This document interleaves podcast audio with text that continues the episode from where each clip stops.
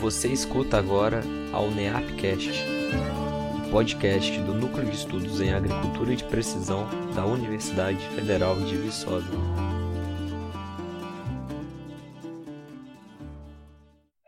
Olá a todos, bem-vindos a mais um episódio do NEAPcast. No tema de hoje, nós vamos discutir os FMIs e o futuro do agro com as Smart Farms. O porquê o avanço desses sistemas de informação tem permitido aí uma visão de futuro sobre a gerência do agronegócio no Brasil e no mundo diferenciado. Contamos com a presença hoje dos membros João Carlos e João Maurício, do NEAP. Bom, dando início à, à, discussão, primeiro vamos falar o que são os, os FMIs e o porquê que eles surgiram. O conceito básico de FMI são, do inglês Farm Management Information System, são ferramentas eletrônicas que auxiliam o produtor a lidar com os dados e as informações provenientes do campo. O manejo certo dessas, dessas quantidades imensas de informação tem por objetivo auxiliar o produtor a tomar as decisões certas, levando em conta mercado, é, meteorologia, entre outros fatores que podem alterar tanto a comercialização quanto a própria cultura. Eles surgiram inicialmente no final do século passado e visaram auxiliar na, na gestão de grandes propriedades, vista a ascendência de diversos me mecanismos, diversas ferramentas e sensores que geram uma quantidade gigantesca de dados. Então, especificando sobre em que cenários eles surgiram, os FMI surgiram principalmente nessa virada de século com a modernização da agricultura. Essa ascendência de sensores e de ferramentas que proporcionavam mapas de produtividade, dentre outras coisas, é que geravam uma enorme quantidade de dados, mas que de início não sabíamos muito bem como trabalhá-los de maneira eficiente, como você analisar esses dados e guardá-los de uma maneira a gerar um precedente histórico e você conseguir analisar como sua plantação e como sua cultura vem se comportando tanto na, no, na dimensão do tempo como na própria dimensão local. É, e aí eu acredito também que está a questão da, é, da importância do agrônomo né, para a evolução desses, desses meios. Né? Você não pode simplesmente ter dados, você tem que ter dados e você tem que saber utilizá-los. Né? Então, acredito que o agrônomo tem medo, né, receio de novas tecnologias, inteligência artificial, mas, entretanto, é, pelo menos inicialmente, o agrônomo ele é essencial para o meio de produção. Né? Ele, tem, ele que conhece todas as técnicas. Então, inicialmente, não, não vai ter uma substituição. Talvez haja substituição de alguns trabalhadores mais secundários em relação à questão tecnológica, questões tecnológicas, né, com inteligência artificial, é, tratores autônomos, né, mas você sempre vai, é, o, o agrônomo vai ser sempre essencial para a propriedade, né. Não, com certeza. É, a ascendência dos FMIs trazem essa nova, esse nova dinâmica na vida do agrônomo, que antes lidava muito mais com questões de, ou de manejo mesmo, ou até extrapolando um pouco para a área da engenharia agrícola, de engenharia, de construção de máquinas. E agora o agrônomo vem o primeiro relance do meio digital. Agrônomos também, de modo a conseguir o manejo ideal, o agrupamento ideal desses dados, tem que não ser só biólogos, fisiologistas de planta e engenheiros de máquinas, mas também programadores, né? Saber lidar com dados, interpretar softwares que podem manejar bem esses dados, de modo a gerar realmente uma é, efetiva utilidade desses para a cultura, na hora que você for implementar algum tipo de processo, na hora que você for planejar algum tipo de venda, dentre outras coisas, né? Ontem mesmo eu vi uma, uma notícia que saiu no canal Rural do Francisco Jardim, foi uma entrevista que eles fizeram com ele, né, que é sócio da ICP Ventures, que é uma startup de crédito rural.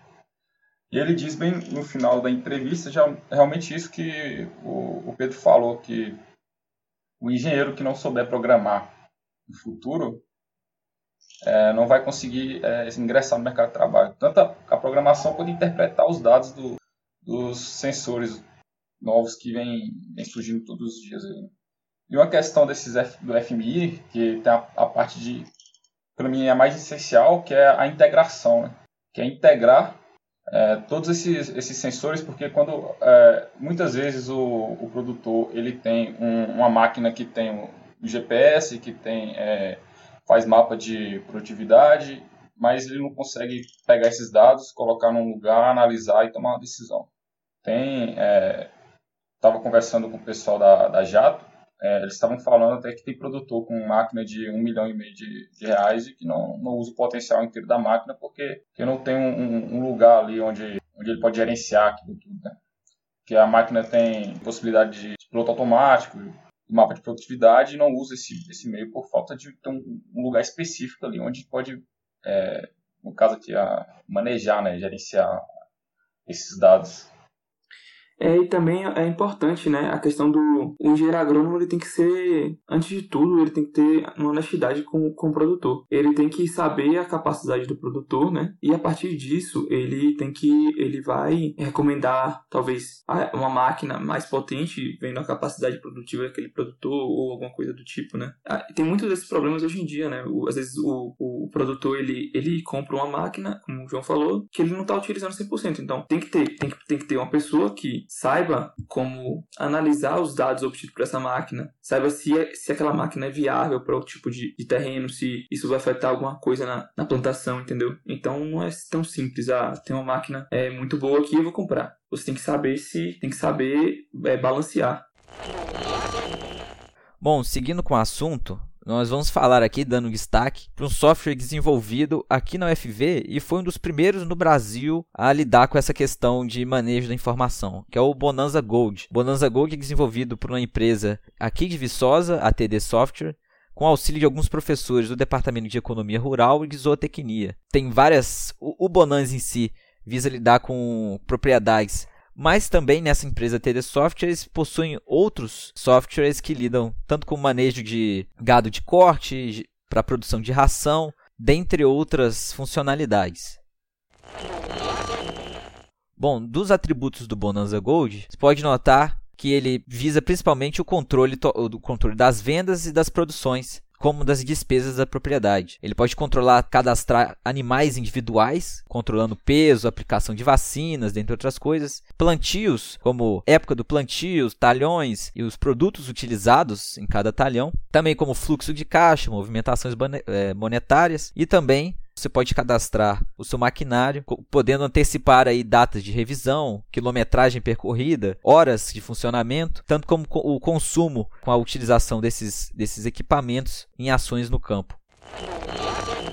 É, eu ia falar exatamente isso, é um, é um software que eu estava pesquisando aqui de 1993, né? Ainda não tinham, é, vamos dizer, já havia uma preocupação com isso, né? Mas com certeza essa é, questão de, de análise de, de dados mais, né? Ele cresceu muito mais agora com a, com a agricultura de precisão. Então você vê que um, já, podia, já poderia se trabalhar com aquilo naquela época. Entretanto, não tinha essa força toda como tem hoje, né? Então você vê o UFV sempre tentando se atualizar o máximo possível, né?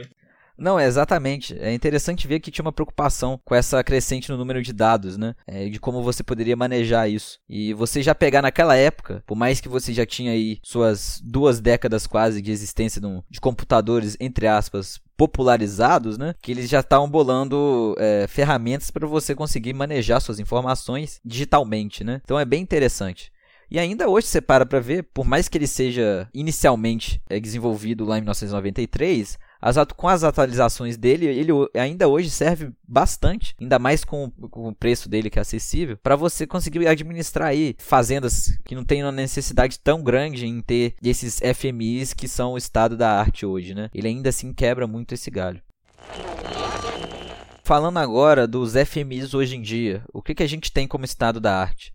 A gente separou aqui uma, uma análise do, do FMI AGDNA. É, o AGDNA, dentre, as, dentre os FMIs que a gente tem no mercado, é o que a gente pode considerar o mais avançado, né? E em distribuição para o público, né? Ele consegue integrar uma diversidade de dados e uma diversidade de operações no campo. Consegue lidar desde com dados georreferenciados, de mapa de produção, de análise de atributos químicos do solo, é, dados por telemetria de equipamentos agrícolas, de um trator no campo, localização, velocidade, consumo de combustível a tempo real, bem como horas de atividade e futura manutenção, e também consegue integrar dados meteorológicos, tanto de estações locais quanto de estações regionais, que sejam governamentais ou de outras fontes, né? Só acrescentando, esse FMI consegue ser, como já um FMI super moderno, consegue ter os dados sincronizados na nuvem, sendo que o produtor pode acessar os dados é, da, sua, da sua propriedade em qualquer lugar do mundo, via celular, tablet, notebook, ou armazenar seus dados é, fisicamente na sua propriedade.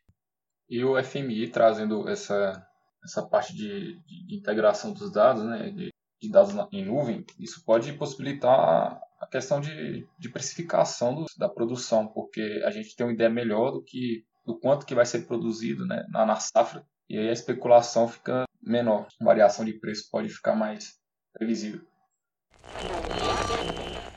Para a implementação de, de FMIs aqui no Brasil, a gente tem um grande encalço, né, que é o, a falta de internet na propriedade rural. Pelo menos 70% das propriedades rurais do Brasil hoje, ela não tem internet, não tem acesso nenhum à internet. E mesmo quando tem acesso, às vezes a internet ela é mais só na, na sede e não tem no, no campo mesmo. Na... Bom, agora para finalizar o nosso episódio, acho interessante a gente fazer uma reflexão sobre o que esses FMIs, junto com tudo o que a gente vê de agricultura de precisão, pode representar para as smart farms de hoje e do futuro, né? Uma espécie de futurologia do, do agro brasileiro e do agro mundial. Um dos planejamentos futuristas de cidades para as próximas décadas é essa questão, inclusive, de você direcionar esses produtos mais perecíveis e de maior valor agregado para produções o mais próximo possível até dentro das cidades, nas chamadas é, fazendas verticais ou fazendas em ambientes controlados, né? Onde, por exemplo, na Coreia do Sul e no Japão, também na, nos, nos metrôs abandonados de Londres e em containers nos Estados Unidos, eles fazem esse tipo de, de, de atividade. Você tem lá nos Estados Unidos containers onde você é, cria produtos folhosos e alfaces e couve, todos perto do mercado consumidor, sem ter gasto de energia com transporte ou desperdício durante o transporte e o armazenamento. E você consegue obter o um maior crescimento desse, dessas plantas, vide o cenário, o ambiente com maior concentração de CO2, né? Você trazendo essas produções para mais perto e em ambientes controlados, com auxílio de FMIs e de outros sensores auxiliados aos FMIs, você consegue otimizar muito essa produção em ambiente controlado com menos pessoas, o que mais de uma pessoa poderia estar tá fazendo de, de ações, você consegue otimizar por meio do seu FMI do futuro, né? É, fechando um sombrite ou controlando a temperatura por meio de exaustores e otimizando essa produção. Sim, é, né, a questão da agricultura mais. Essa integração um pouco da agricultura né, com, com o meio urbano é interessante é, pelo fato dela meio que suprimir uma demanda, talvez, de, de alimentos mais é, é, produzidos em meio controlado, que não necessitam de agroquímicos né, para a sua, sua produção. Né? E eu acredito também que, não só na, na em relação à agricultura vertical, mas como, quando tratamos de agricultura no campo de verdade, né, as smart farms elas também contribuem bastante com a questão da sustentabilidade. Você, você não vai, vamos dizer, você, você não vai aplicar um defensivo descontroladamente, entendeu? Uniformemente, né? Temos a questão da taxa variada né? Que também já está aí já bem comum nas fazendas, né? Mais relacionadas a commodity, né? Então você, você tem. As smart farms estão, aí para isso, né? Elas meio que compactam, vamos dizer assim, as coisas que. as necessidades dela, né? Você não vai ter gastos excessivos de produtos, você vai ter os gastos necessários. Então, tanto na cidade grande quanto na, no campo, essa Smart Factory vai ser é essencial, né? Para que nós temos, temos é, no, na cidade, né? Você possa, possa consumir alimentos mais orgânicos, né? Então, isso pode ser interessante. E no ramo também das, das commodities, que é inevitável, né? O uso de, de fungicidas, de agrotóxicos, você ter um balanço melhor, né? Uma, um desempenho melhor. E além disso, né, também tem a questão de você não precisar aumentar a área plantada para ter a maior produção. Você pode ter a maior produção na mesma área plantada. Isso também diz muito em fator da, da expansão né, da, da fronteira agrícola, que não é o desejado. Né? A produção em ambiente controlado, ela tira um, um, problema grande da agricultura, né? Porque as fazendas são basicamente indústrias que produzem alimento e biomassa a céu aberto. E isso tira muito o controle da mão do, do engenheiro responsável ali, por exemplo, com a chuva. Você não controla, se não for uma fazenda irrigada, mesmo quando é, essa chuva, a água, ela é, penetra no solo, há perdas no ambiente controlado, tem o engenheiro ali com, tendo a possibilidade de tomar decisões mais precisas é, a respeito da produção. Até pegando esse gancho, queria trazer um, um dado aqui de uma, uma, fazenda considerada o estado da arte na produção é, em ambiente controlado na Holanda. É, o produtor ele tem na sua mão é, não só os dados de produção, o histórico de produção, como dados de sensores de temperatura, luminosidade, que conseguem ser controlados não não só automaticamente, via programação baseada na necessidade da cultura, como por ação dele próprio, apertando botões no seu tablet ou no seu celular. Nessa fazenda foi visto que, pelo menos pegando em comparação uma fazenda na Espanha, em produção ao ar livre, com métodos mais que a gente consideraria não tão rudimentares, mas o que se tem hoje é amplamente difundido, é, enquanto nessa fazenda na Espanha se produz 4 quilos por metro quadrado, é, nessa fazenda em ambiente controlado, em estufas, o produtor consegue tirar 80 quilos por metro quadrado. Então, você tem aí é, você consegue trabalhar com esses dados vendo que no futuro a gente pode diminuir essa área plantio, diminuindo o desperdício e trabalhando bem os dados. Né? Só vendo que, mesmo produzindo 80 quilos por metro quadrado, esse produtor na Holanda ele consegue ter uma diminuição expressiva na sua utilização de água, tanto de insumos, já que ele não precisa trabalhar com pesticidas, e no que, no que diz respeito a adubos orgânicos, eles conseguem trabalhar com muito mais precisão, tendo que as plantas são plantadas em, não em ambiente aberto, sem risco de percolação ou perda, e assim ele consegue ser muito mais eficaz na, no objetivo da atividade dele.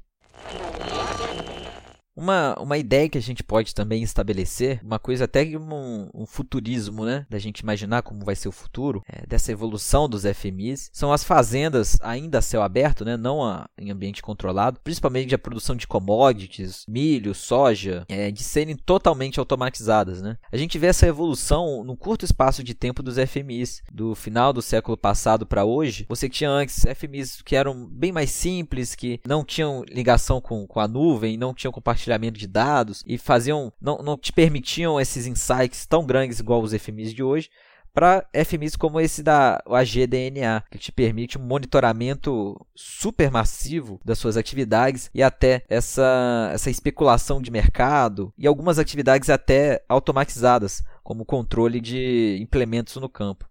O que se espera dos FMIs, pelo menos em algumas visões de, é, de alguns especialistas na área que fazem essa, essa atividade criativa de imaginar o futuro, que essas fazendas, com o aumento aí da, da automação, do uso de drones, é, de bases de energia renováveis como equipamentos elétricos, sem precisar serem abastecidos com, com combustíveis de origem fóssil, que elas sejam completamente automatizadas, sem presença de nenhum ser humano, né?